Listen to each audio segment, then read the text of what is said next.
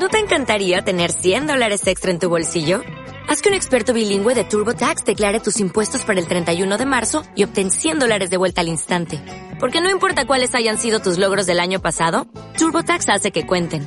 Obtén 100 dólares de vuelta y tus impuestos con 100% de precisión. Solo con Intuit TurboTax. Debes declarar para el 31 de marzo. Crédito solo aplicable al costo de la presentación federal con TurboTax Full Service. Oferta sujeta a cambios o cancelación en cualquier momento. Hola, muy buenas tardes a todos ustedes. Estamos ahorita con un nuevo programa. Es algo que ya se venía trabajando desde hace mucho tiempo por mi compañero Sergio Humberto Espinosa Cruz. Y este programa se denomina La Butaca Indiscreta, que por fin pudo llegar a nuestro radio escucha, porque anteriormente era una especie de blog, en donde tenemos la libertad de hablar de temas de cine, tenemos la libertad de criticar actores, de ver quién es bueno, quién es malo, desde una opinión no tan profesional, pero sí un poco técnica. Por favor, Sergio, platícanos más de este proyecto. Hola, ¿qué tal a todos? A la audiencia de nuestro programa que estamos estrenando aquí el día de hoy. Mi compañero Daniel Martín y yo estaremos platicando un poquito sobre cine en general en este podcast, La Butaca Indiscreta. Y la idea era originalmente empezar con un programa que seguramente iba a ser la primera vez en la historia de todos los podcasts de cine que alguien iba a arrancar un programa con las películas de Adam Sandler. Pero algo sucedió de última hora, ¿verdad, Daniel? Sí, obviamente tenemos casi la entrega de los Oscars. Sergio no ha visto casi nada de la filmografía de Adam Sandler. Por lo mismo que le digo yo que no puede criticar tanto los aportes que ha tenido este personaje. Aportes. Así es. Tú dirías que son aportes. Claro que sí, la comedia es parte del aporte, no importa si es buena o es mala. ¿Y si es mala? Es parte de un aporte. ¿Tú crees que es buena comedia la de Adam Sandler? Definitivamente algunas cosas se salen de lo normal, de la raya, caen en vulgaridades, pero Adam Sandler ha tenido muy buenos aportes. ¿Como cuáles, por ejemplo? Uncut Gems, que no es una comedia per se, pero sí es justamente lo que le rescata la carrera actoral. Te fuiste por la fácil, amigo. Bueno, amigo, si quieres buscamos la difícil. Te, te fuiste por la que está de moda.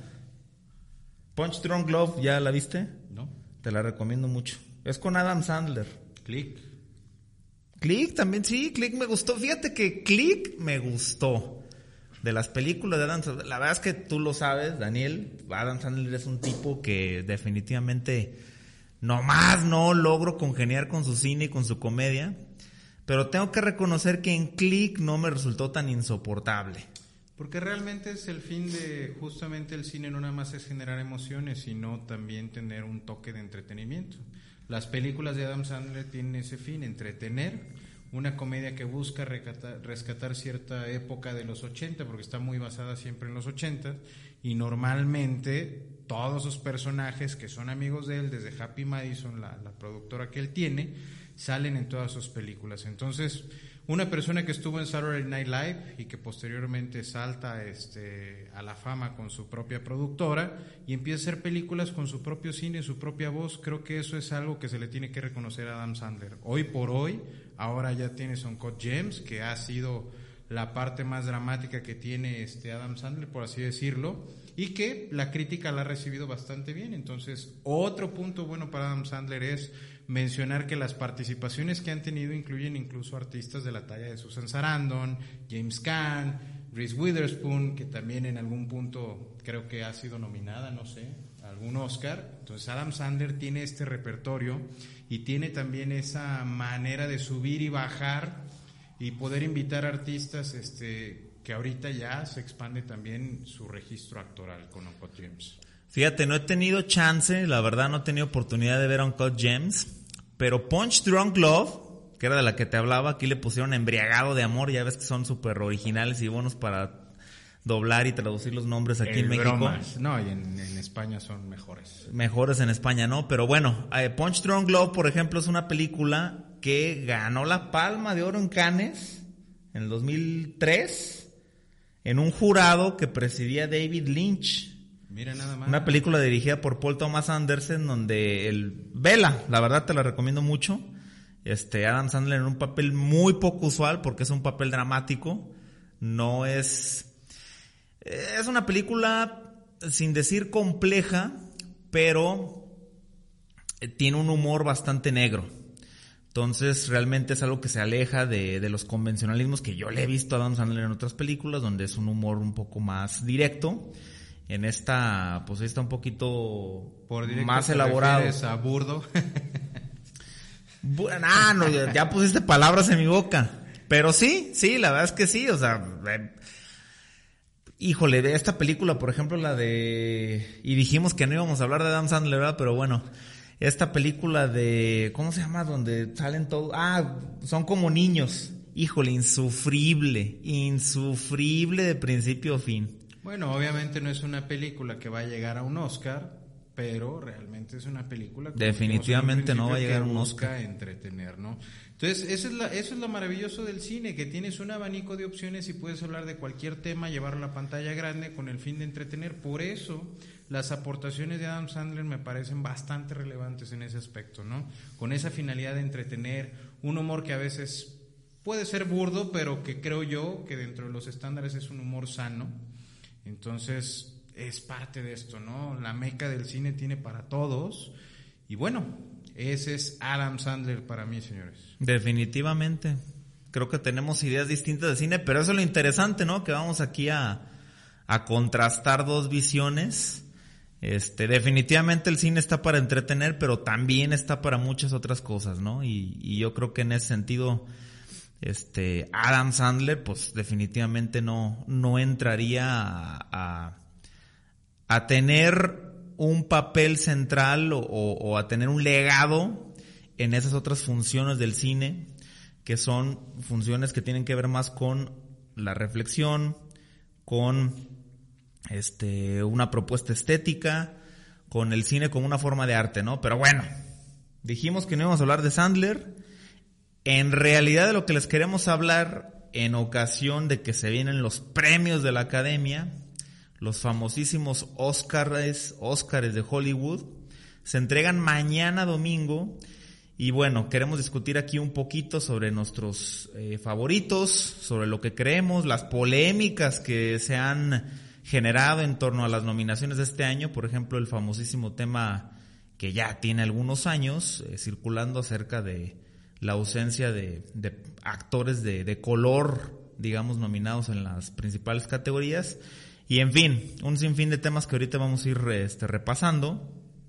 Eh, mi querido Daniel, entonces podemos empezar a revisar desde las películas que están nominadas a mejor película.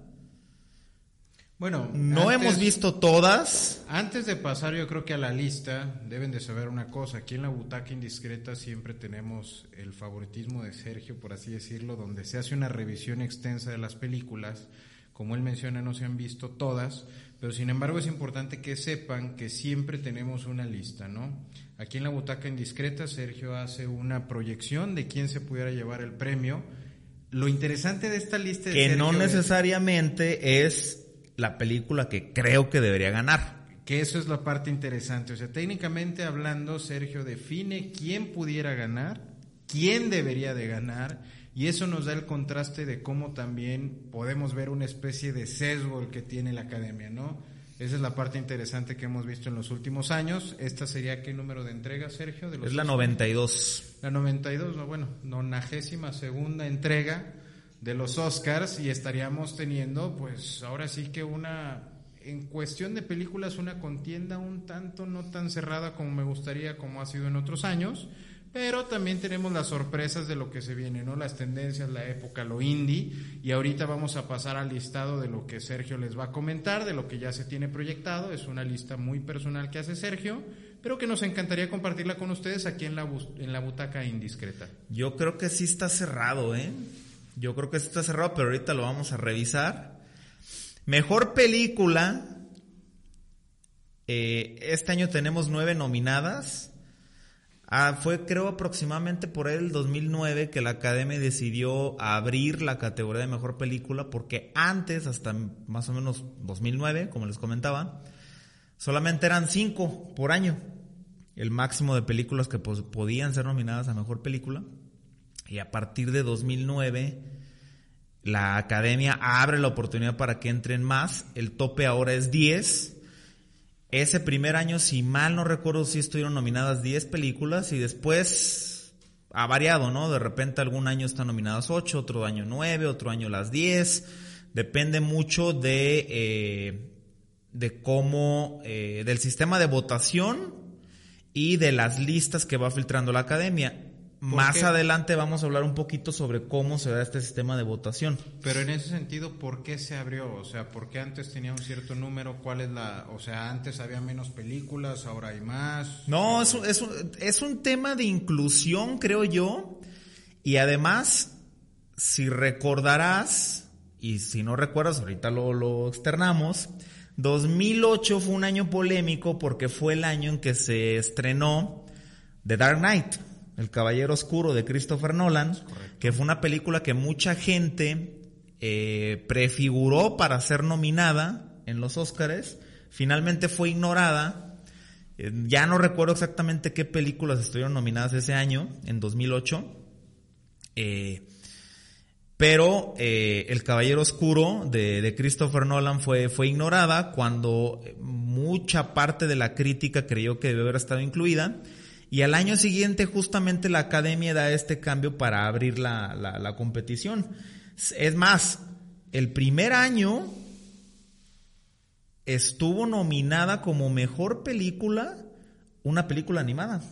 Up ah. de Disney Pixar. Bastante buena. Ajá, y después en algún año subsecuente Toy Story 3 también alcanzó a, a entrar en las nominaciones, entonces se abrió, digamos, el, el el, la oportunidad, exactamente, el scope, el, alcance, ¿no? Pero bueno, vamos checando entonces las películas que están nominadas de este año. Ford contra Ferrari. Bien. ¿Qué opinas de Ford contra Ferrari? ¿Ya tuviste oportunidad de verla? No, justamente es una de las películas que está pendiente en mi lista. Bueno, Ford contra Ferrari de James Mangold, este sale ahí Christopher, eh, Christopher, no más, Christian Bale. Christian Bale y, Matt Damon. Es una película eh, que viene a reafirmar el pulso que ha ido tomando James Mangold como un director que brinca y oscila entre el cine comercial y el cine de autor de una manera muy interesante porque hace películas con muy buena manufactura. Antes de dirigir esta de Ford contra Ferrari, por ejemplo, dirigió eh, Logan, que ah. fue la última película de Wolverine, que la verdad mucha parte de la crítica inclusive dijo, es que Logan es, es tan buena que podría ser considerada un western, ¿no? O podría entrar dentro de esa, de esa categoría. A mí me gustó mucho Logan. Eh, Ford contra Ferrari también me gustó mucho. Que, pero bueno, pasemos a las siguientes, ¿no? O sea, esta sería una de las películas nominadas, ¿no? De James Mangold como mejor película. Sí, mejor película está Ford contra Ferrari. The Irishman, la última película de Martin Scorsese, el irlandés, tan socorrida y tan traída este último año por parte de la crítica y por toda eh, la opinión pública por un montón de temas, ¿no? Por eh, la polémica en la que se vio envuelto su director Martin Scorsese cuando criticó el cine que hace Disney y que hace concretamente por medio de las películas de Marvel. Eh, y que además fue polémica por el famoso tratamiento de imágenes que hicieron para rejuvenecer a, a, de Niro, a, Pacino, y a Joe Pesci, ¿no? Justamente esa película, que es algo de lo que ya comentábamos anteriormente, el tema de la película de Irishman, a mí una de las cosas que siempre le voy a reconocer a Scorsese y que lo veíamos con Sergio Leone en Once Upon a Time in America, es el manejo de los tiempos. Yo creo que si algo se ha aprendido muy bien en, el estilo de Scorsese, y creo que es un sello personal, es el manejo de cómo puede estar saltando entre las épocas o cómo puede estar llevando toda la historia a un culmen después de varios años y cerrar la pinza bastante bien ahí, ¿no? Obviamente siempre se ha apoyado en actores que son una maravilla, ¿no? Desde De Niro, Al Pacino, Joe Pesci eh, que son los que han participado, DiCaprio también, que es este muy recurrente él, y que bueno, ya por fin le dieron el Oscar y se consagró por una película que no sé si en ese momento se lo merecía o no, pero ese es punto y aparte y estará quizá para otra ocasión de los que no han tenido los Oscars y se lo merecían, ¿no? A ver cómo, nos va en esta 92 o no, 92 segunda entrega de los Oscars. Pero justamente retomando el asunto de mejor película de Irishman, dejando de lado las polémicas, pues se puede ver realmente la madurez que presenta Scorsese en esta película y ahora sí como un director consagrado, retomando viejas amistades. Bueno, Eh, tiene con 40 años como director consagrado. No, bueno, pero me estoy refiriendo ya como un actor maduro, ciertamente. este, Director. De los perdón, un director ya de los consagrados de toda la vida, ¿no? Eh, y en ese sentido se puede apreciar contra los nuevos y contra los que ya están en la competencia o en la contienda por la estatuilla que este es uno de los hechos y derechos a tijera de, de- de- la vieja guardia. Viene también a poner un ejemplo de que todavía estamos dando competencia. y que está vigente, ¿no? Eh, película producida por Netflix, que además si no hubiera sido por Netflix no hubiera visto la luz prácticamente, Scorsese lo ha repetido en numerosas entrevistas, es un tipo de cine que ya no se hace, Ya no se hace. es un tipo de cine más eh, preocupado por la manufactura, por la historia, por el respeto a los arcos dramáticos de los personajes que ya hoy en día pues está cada vez, eh, al menos en, en, en las carteleras comerciales, pues cada vez más ausente, ¿no? Eh, Jojo Rabbit, Jojo Rabbit, una película bastante divertida, dirigida por Taika Waititi, este director hawaiano, que este, algunos de ustedes recordarán porque eh, dirigió antes Thor Ragnarok, por ejemplo. Este viene de hacer películas de Marvel, hablando de Marvel. Que justamente hubo una polémica ahí donde retoma la crítica de Scorsese para Marvel, teniendo en cuenta que también es un cine que genera emociones y que últimamente es más sonado por el tema de los personajes superhéroes, ¿no? Si no vieron Jojo Rabbit, se los recomiendo mucho. Es una película bastante divertida y bastante entrañable, es la palabra.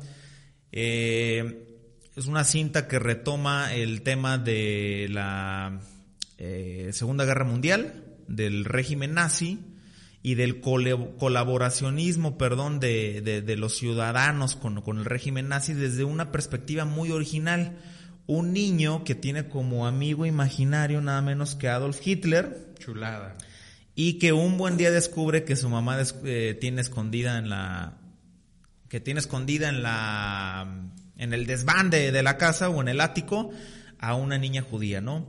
Lo dejamos ahí, pero es una película muy muy muy recomendable Jojo Rabbit con un diseño de producción además bastante sobresaliente y con un ritmo eh, muy, muy, muy llevadero.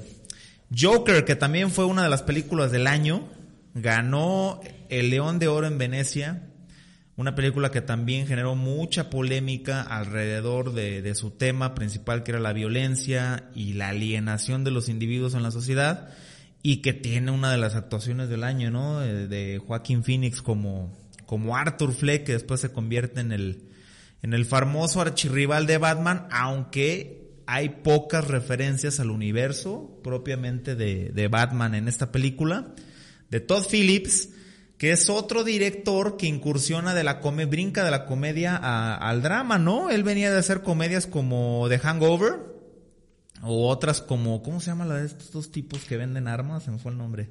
A los perros de guerra. Ajá, War Dogs.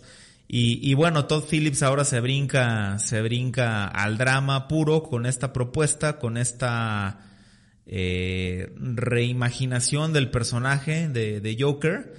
A mí me gustó, no sé si es la obra maestra que todo el mundo está diciendo que es, pero creo que es una película bastante bien lograda. Bueno, obviamente porque retrata cierta crudeza o con cierta crudeza una realidad alterna, ¿no? De lo que te pinta Hollywood, de lo que debería ser, de lo que se ha venido manejando como una propaganda de la vida ideal, cuando tomas algo crudo que se vuelve un drama, pues obviamente los elogios y los aplausos, si está bien retratado, bien dirigido y bien llevado, pues se los lleva, ¿no? Puede ser una de las favoritas la actuación de, de Joaquín Phoenix en este sentido. Little Women, Mujercitas, el libro de Luis Mari Alcott. Saludos para Emma Watson, si me Es- estás escuchando. esta vez retomado por Greta Gerwig, una directora que está muy de moda, una directora que eh, viene de, de presentar su anterior filme que fue Lady Bird de hace dos años, que también estuvo nominado en, en múltiples categorías, que vuelve a utilizar como protagonista a Saoirse Ronan y que este, la crítica le ha reconocido que ha eh, hecho una labor muy interesante en Little Women con la recreación de las aventuras de las hermanas March. Eh, una película de época muy bien lograda y que además eh, también ha generado polémica porque a vistas de muchísimos críticos o opinadores, Greta Gerwig debió haber estado nominada como mejor directora, pero cuando veamos el apartado de dirección lo, lo, lo, revisaremos a fondo. Ya te estoy viendo que no estás tan de acuerdo, Daniel. Este, ¿qué nos podrías decir de esto? No, justamente nada, que ya ahorita cualquier cosa que sea tendencia buscarían incluirla y lo que no se incluya pues es políticamente incorrecto, pero hasta ahí mi comentario. Ok, muy bien. Marriage Story de Noah Baumbach. Este, a mí la verdad es que esta película no me gustó. Mm, creo que está bastante sobrevalorada por la crítica Historia de un matrimonio. También de Netflix se acaba de estrenar ahora en noviembre. Eh, la pueden ver en esta plataforma. Eh, protagonizan eh, Scarlett Johansson y Adam Driver como esta pareja que, que, obviamente se derrumba su matrimonio y que en el camino pues tienen que dirimir la custodia de su hijo. No contaré más, pero la verdad es que la película a mí me pareció que, digo, cualquier divorcio mexicano que, o alguien que haya vivido un divorcio mexicano podrá contar una historia más interesante realmente que el de esta separación y este divorcio. En una película que quiso asemejarse mucho a otros referentes como, por ejemplo, Ingmar Bergman, pero que están lejísimos de, de, de un cine que propone ese tipo de cosas, ¿no? Discrepo. ¿Tú qué, tú qué opinas? ¿Te gustó Marriage Story? ¿Por qué discrepas? No tanto que me haya gustado la historia como tal, pero sí, volviendo a los temas de referentes, creo que algunos temas que eran tabú o que se, se, satirizaban o se llevaban a la comedia eh, o a la intensidad exagerada como la guerra de los Roses. De los Roses, este, creo que esa es una gran película sobre el divorcio. Gran, película sobre el divorcio, pero también sí creo que esta efectivamente lleva las cosas a un plano un poquito más real, más cercano a la realidad, en donde desde la perspectiva de Scarlett Johansson, bueno, se vive una historia completamente distinta en cuanto a ella como mujer en la relación y a como la tenía concebida este su marido, ¿no? Entonces creo que eso es lo rescatable de esta historia. Lo que quieren relatar aquí es cómo se puede sobrellevar un divorcio, cuáles serían las consecuencias, pero de una manera más en contacto con la realidad, alejada de la fantasía, la intensidad como la Guerra de los Roses. Eh, y creo que sí, justo esa película este, rescata esa parte de que se pueden llevar las cosas desde una manera un poquito más real eh, algo relevante es todo lo que se tiene que pasar con los abogados, que al final se vuelve un tema necesario, pero bueno, si no la han visto, es recomendable, véanla desde una perspectiva abierta, pensando en el mensaje que le pudiera dejar esa película a los televidentes, ¿no? Bueno, en este caso a la, a la audiencia, porque está en la plataforma Netflix. Nos seguimos con 1917, de reciente estreno, esta película de Sam Méndez Sam Mendes, que a mí siempre me ha parecido un director muy, muy interesante. Siempre tiene cosas interesantes que contar. Él debuta con American Beauty. Gana el Oscar como mejor director y, American Beauty gana mejor película en el 99 con esta que es su ópera prima. Eh, después tiene películas, por ejemplo, como Road to Perdition, Camino a la Perdición, con, con una genial actuación de, de, Paul Newman. Si mal no recuerdo, fue su última actuación. Eh, dirige un par de películas más. Después viene para él Revolutionary Road. Esa es una gran película sobre cómo se destruye una relación y cómo se destruye un matrimonio con Leonardo DiCaprio y, Kate Winslet, que además los vuelve a reencontrar después de que habían hecho Titanic 10, 12 años antes. Es eh, la segunda película en la que actúan juntos y después, y después a Sam Mendes. Creo que en esa película, Sam Mendes está relacionado con Kate Winslet, ¿no? Sí, estuvo casado con ella. Entonces ahí justo cuando estaban rodando esa película era un poquito incómodo para tanto para DiCaprio como Winslet, que han sido amigos desde hace años y nunca han tenido nada que ver en términos de romance. Que sepamos. Que sepamos, obviamente, pero, pero se han mantenido, se ven con respeto y era un poquito incómodo porque estaba dirigiendo creo que el marido o el esposo de Kate en ese momento estaban tenía casados. que tener escenas con con Leonardo DiCaprio y bueno, la situación ahí se complica, pero bueno, ahí nos damos también cuenta cómo la talla de los actores puede sobrellevar estas situaciones que no son absolutamente nada fáciles, mucho menos cuando tu esposo está dirigiendo la película y espera que lleves las cosas al plano que la historia quiere relatar, ¿no? Eso es algo bastante interesante también que puede ser para otra para otra toma de Sí, podcast, después de esas películas eh, le dan el encargo de hacerse cargo de la saga de James Bond y dirige tanto Skyfall como Spectre, que son las últimas dos películas de, la gente 007. Ah, para mi gusto lo hace con, con bastante estilo y, y- y muy bien logradas estas dos. Y esta 1917 es una película bélica que es quizá la película más personal para Sam Mendes porque está basada en una historia que le contó su abuelo, que de hecho participó en la Primera Guerra Mundial. Es una película que está eh, ambientada en la guerra de trincheras en Europa durante este conflicto bélico. Y la película es una proeza técnica desde todos los ángulos. Ya se han visto videos, ha habido, ha habido cápsulas, se ha escrito muchísimo sobre la manera en que Sam Mendes, apoyado con Roger Dickens, el director de fotografía, lograron la proeza de filmar toda la película como si fuera un solo plano, sin cortar. De hecho, si la ven, se van a dar cuenta que en realidad son dos, porque si hay un corte, pero eh, la verdad es que fue una maravilla visual en ese sentido. A mí me gustó, pero sí creo que se queda por debajo de otras películas del mismo Sam Mendes que me han gustado mucho más. Y lo cual es irónico porque es la película o la historia hasta el momento de su carrera eh, en Hollywood, porque él también es director de teatro, eh, más, más personal. Sí, no, y en ese sentido Dunkerque también es algo que retoman, este, al igual que 1917, se retoma como una anécdota también de los abuelos de... de ¿Nolan? De Nolan, es correcto, en donde se retoma tal cual esta parte o alguna algún asunto que ya se vuelve personal, ¿no? Entonces ahora 1917, dirigida por San Méndez, se vuelve esta historia, ¿no? ¿Cuál era la polémica que teníamos en estos días? Es increíble, ¿no?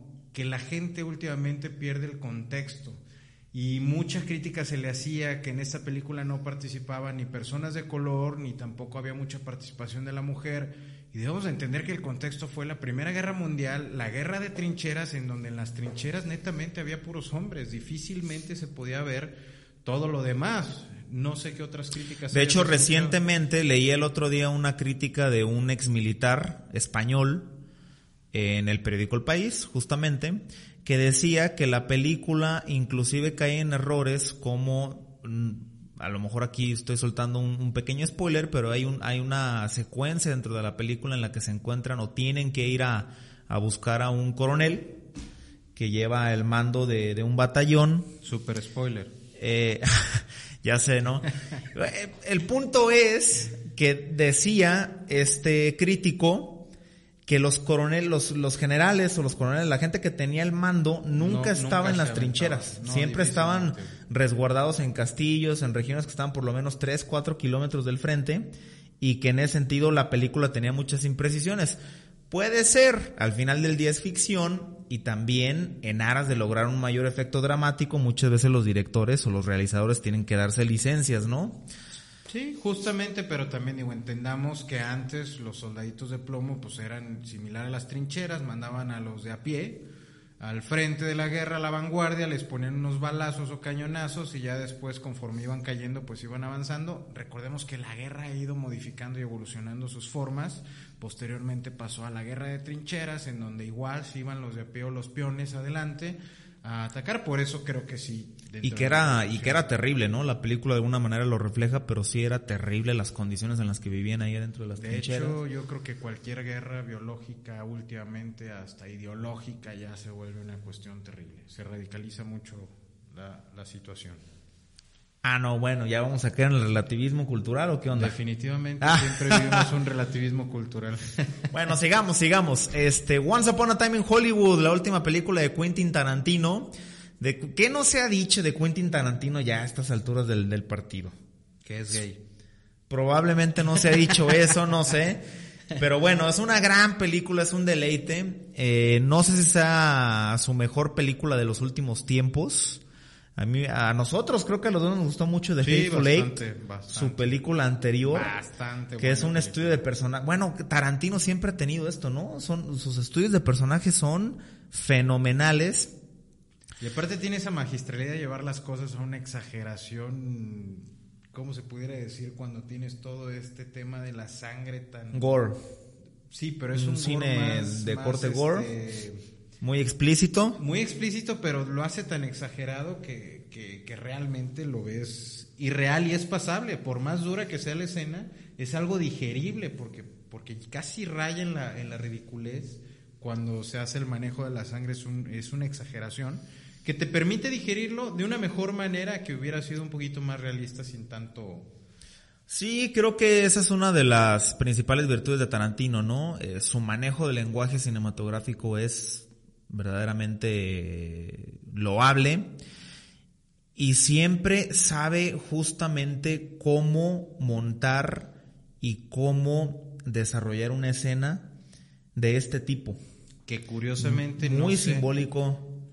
Sí, a ver. No, ahorita lo que comentamos, ¿no? Si hablamos del gore, creo que estuvo un poquito ausente en la película de Once, Once Upon a Time in Hollywood, ¿no? Salvo la escena, bueno, si no la han visto, véanla. Pero no- sí, sí es muy sutil ahora con respecto al uso de... Que no era su intención tampoco, ¿no? Este, ya no es una película de matones como eh, Perros de Reserva, tampoco es una película de, de venganza con claras referencias a la cultura pop, este, como Kill Bill.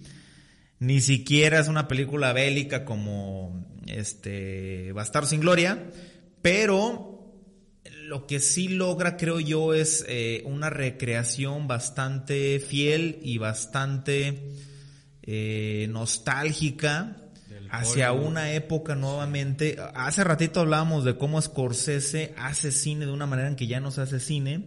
Tarantino con su película también nos está recordando que eh, Los spaghetti westerns principalmente, ¿no? Que era algo que también una de las referencias, este, ya hablamos de Sergio Leone al principio de este programa, eh, pero sí, o sea, justamente estas referencias al Hollywood de cómo se iba iniciando, qué era lo que había, cuáles eran los personajes, se centra mucho en esta parte de Polanski.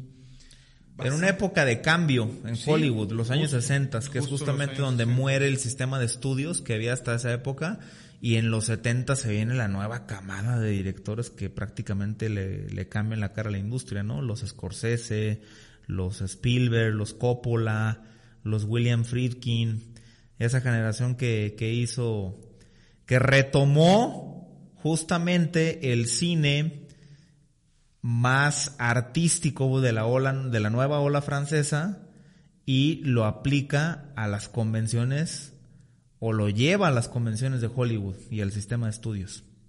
Y les da un respiro porque estaba muriendo la industria en ese tiempo. No, y otra cosa también increíble es si alguna vez se llegaron a preguntar cómo sería una película con DiCaprio y Brad Pitt, bueno, ya la sacó este señor y es bastante buena la, la mancuerna que hacen estos dos, cada uno desde su papel.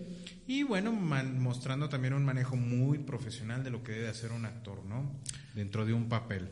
Y por último tenemos Parasite, esta película del coreano Bong Joon-ho, Tepito llevado a que la creo yo grande. que Tepito, Tepito llevado a Seúl. Sí, mucha gente ha dicho eso. Creo que es una lectura muy corta. A mí la película, la película ha sido un fenómeno global. Muy parecido a lo que sucedió el año pasado con Roma de Alfonso Cuarón, que se convirtió en un fenómeno a nivel global. Ahora le sucede justamente esto a, a esta cinta de, de Bong Joon-ho. A mí me gustó mucho la película. Es una cinta que tiene muchos niveles de interpretación, muchos niveles de apreciación.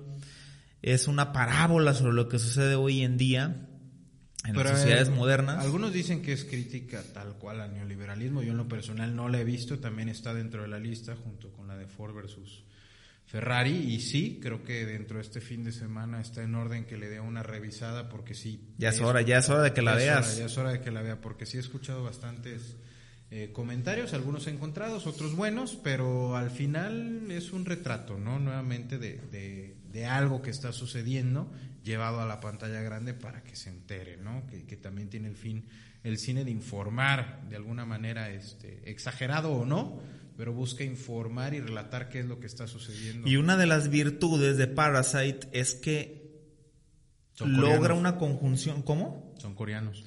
No, bueno, además de que es una película coreana que ha logrado un éxito inusitado, eh, que es una película que logra una conjunción de géneros que pocas películas logran hoy en día. O sea, es increíble. La película empieza, en algún momento es una sátira, luego de repente se convierte en un thriller. Llega un punto de la película en que sientes que se va a convertir en una película de terror y termina en un drama social. Honestamente, bueno, más bien el, eso cuente como spoiler, pero creo que también tanto yo como la audiencia ya me estoy haciendo ideas en la cabeza y eso me, genera un. No, no cuenta como spoiler. Realmente no estoy contando, no estoy contando partes de la trama como tal. Pero sí es muy interesante el, el manejo que hace su director de los géneros y el dominio que tiene para contar una historia. Este, este señor Bong Joon-ho ya, eh, pues ya tiene varias películas en su haber.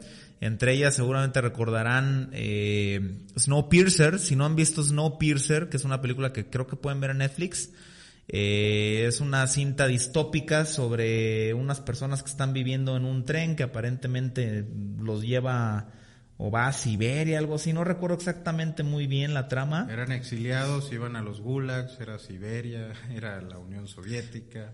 Pero eh, este componente social está presente siempre en la obra de Bong Joon-ho. Eh, su película anterior que fue producida por Netflix, Okia. Ah. Si no han visto Okia, es de este señor de Bong Joon-ho. ¿Es Okia o Okja? Pues yo le digo Okia, pero le puedes decir como quieras, ¿no? No sé cómo se pronuncia. Ah, no, no sé cómo, no sé coreano para poder. Exactamente, no sé cómo, se pronuncia en coreano. En, castellano, por favor. El puerquito. Okia, el puerquito valiente. Y entonces en sus películas siempre tiene un componente de crítica social, ¿no? O sea, fenómenos que están pasando en la sociedad actual, todos muy vinculados al, al, a los excesos del capitalismo como modo de producción económica. crítica 100%. Exactamente. Y una crítica pues muy aguda, ¿no? Entonces, esas son las nueve películas, señores. En este sentido, aquí, por ejemplo, estaríamos parando en primero en esta entrega las nueve películas. Obviamente mañana son los Óscares. No sé qué piense Sergio, este... Pues te iba a preguntar por tus favoritas, ¿quién crees que va a ganar o qué? Obviamente va a ganar Jojo Rabbit. ¿Crees que va a ganar Jojo Rabbit? Sí, definitivamente es la tendencia a ganar. Los momios están a favor de 1917. Lo más probable es que gane 1917, pero yo le pondría mi dinero a Jojo Rabbit. ¿Tú le pondrás tu dinero a Jojo Rabbit? ¿Qué te hace pensar eso? Porque pues está, si yo le pongo 25 pesos me da mil pesos, entonces ahí está. Ah, es una película ganadora, voy a buscar mis intereses en ese aspecto. Oye, no, eh, yo la verdad es que si por mí fuera ganaría, fíjate bien, ¿eh? si por mí fuera deberían ganar. Sí, para mí debería ganar o Parasite o The Irishman, que creo que son las dos mejores películas del año. Siendo sinceros y dejando las apuestas de un lado, mi corazón está con Scorsese y vaya que se ha criticado mucho al universo Marvel, pero pero honestamente sí ha sido una de las mejores películas que he visto este año que creo que retoma mucho de lo que es la vieja guardia, nos hace creer que ese cine todavía sigue vivo. Y me gustó mucho nuevamente el manejo de los tiempos, ¿no? Y creo que también esta es una película que tiene ese toque personal de lo que se pudiera considerar el olvido. El director le pone esa estampa al final de cómo el, tiempo rebasó completamente a, a, uno de los personajes principales, que en este caso es De Niro, lo rebasa el tiempo hasta el punto en donde cae en el olvido, completamente. Entonces, lo que algún día fue, ya no existe, ni el abogado, ni los personajes. Como la canción de José José. No, lo que, ¿cómo va la canción? Lo que un día fue no será. No, realmente aquí lo que un día fue ya no existe, porque el tiempo lo rebasa. Y Sergio y yo platicamos la otra vez viendo las, las obras este, de Rubens, lo que decíamos, ¿no? Cronos comiendo, Saturno, perdón, comiéndose a sus hijos o devorando a su hijo y es como el tiempo realmente te empieza a comer, hasta que te conviertes en nada, solamente alguna memoria o algo que pueda suceder. Es como esta oda que hace Scorsese a lo que está sucediendo. Como decía un buen amigo también, al final de cuentas todas las cosas, el destino de todas las cosas es el olvido. Un saludo por ahí también a Salvador Carrillo. Saludos, saludos a Chavita, luego lo vamos a invitar a que venga aquí a comentar también películas que, que sí le sabe, aunque él diga que no, pero lo vamos a invitar. Bueno, te digo, yo para mí es eh, las que deberían ganar The Irishman o Parasite, que para mí, comparto todo lo que dijiste, por cierto, sobre The Irishman. Parasite, este, probablemente eh, la cinta extranjera que más he disfrutado, bueno, cinta extranjera.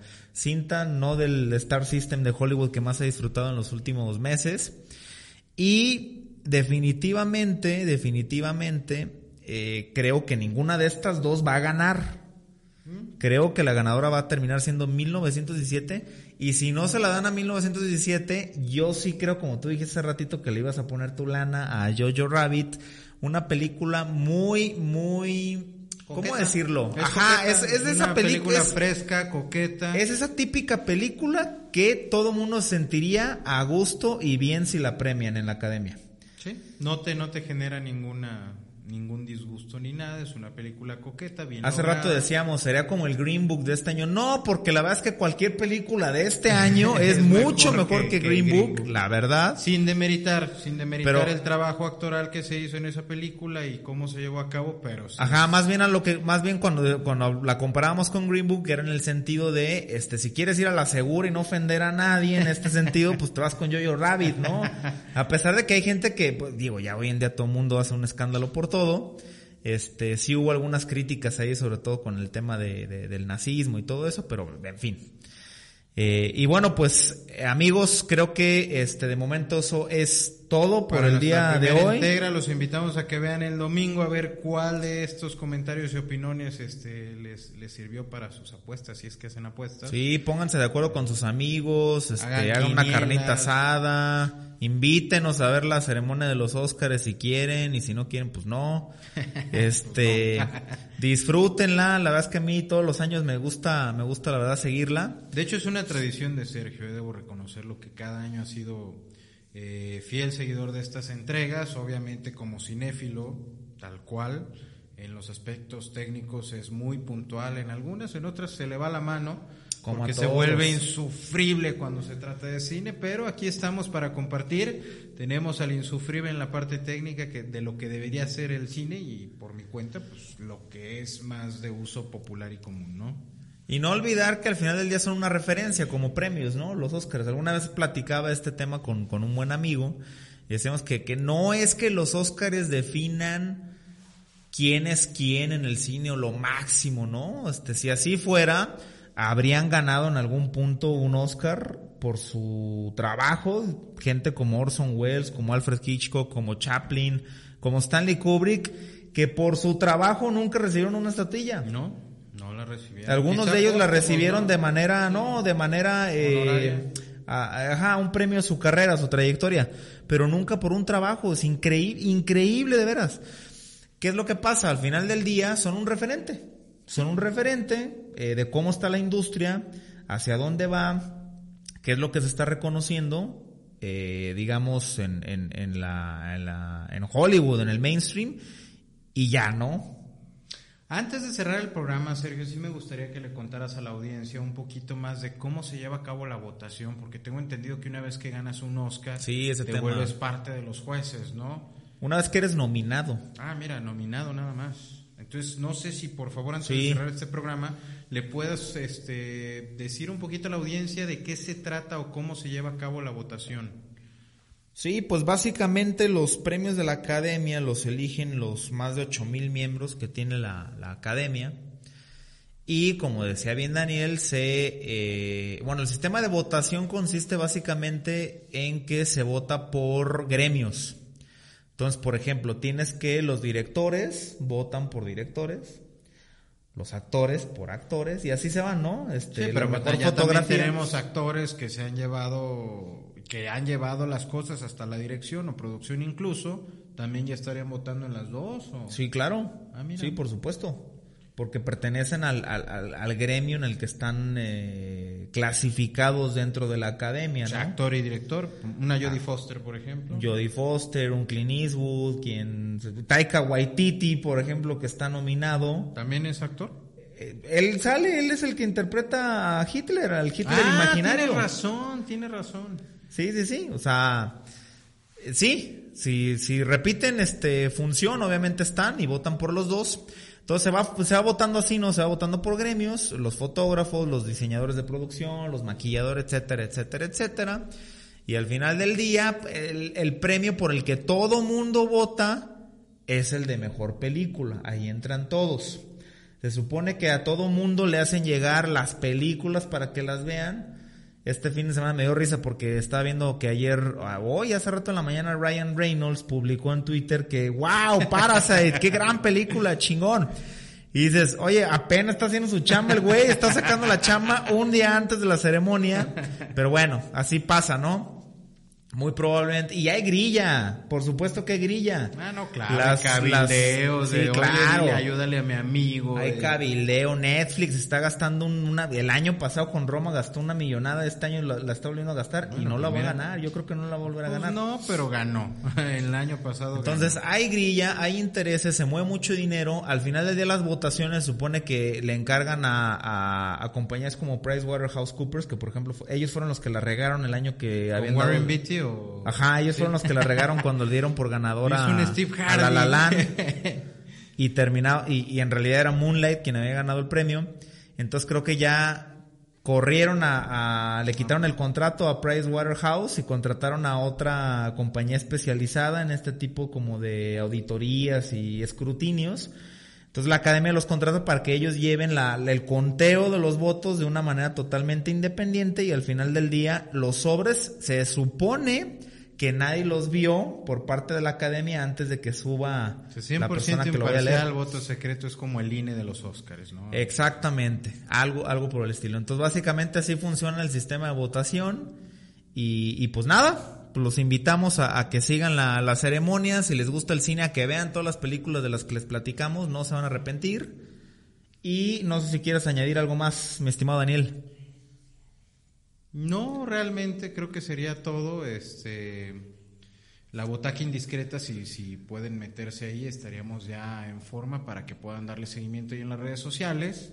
Eh, que sería arroba butaca indiscreta y en Facebook ya existe de hecho, vamos a poner este contenido y, para más adelantos es importante que opinen, comenten, que nos digan qué les parece la apreciación de Sergio en diferentes ocasiones. Y la tuya, Daniel, también, ah, por supuesto. Definitivamente, pero la mía Tu visión siempre polémica.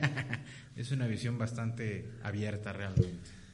Bueno, en ese sentido, pues muchísimas gracias, señores. Este sería nuestro primer programa. Estamos arrancando la butaca indiscreta para todos ustedes. Y pues a ver, ¿qué tal nos va en los Oscars si le meten lana?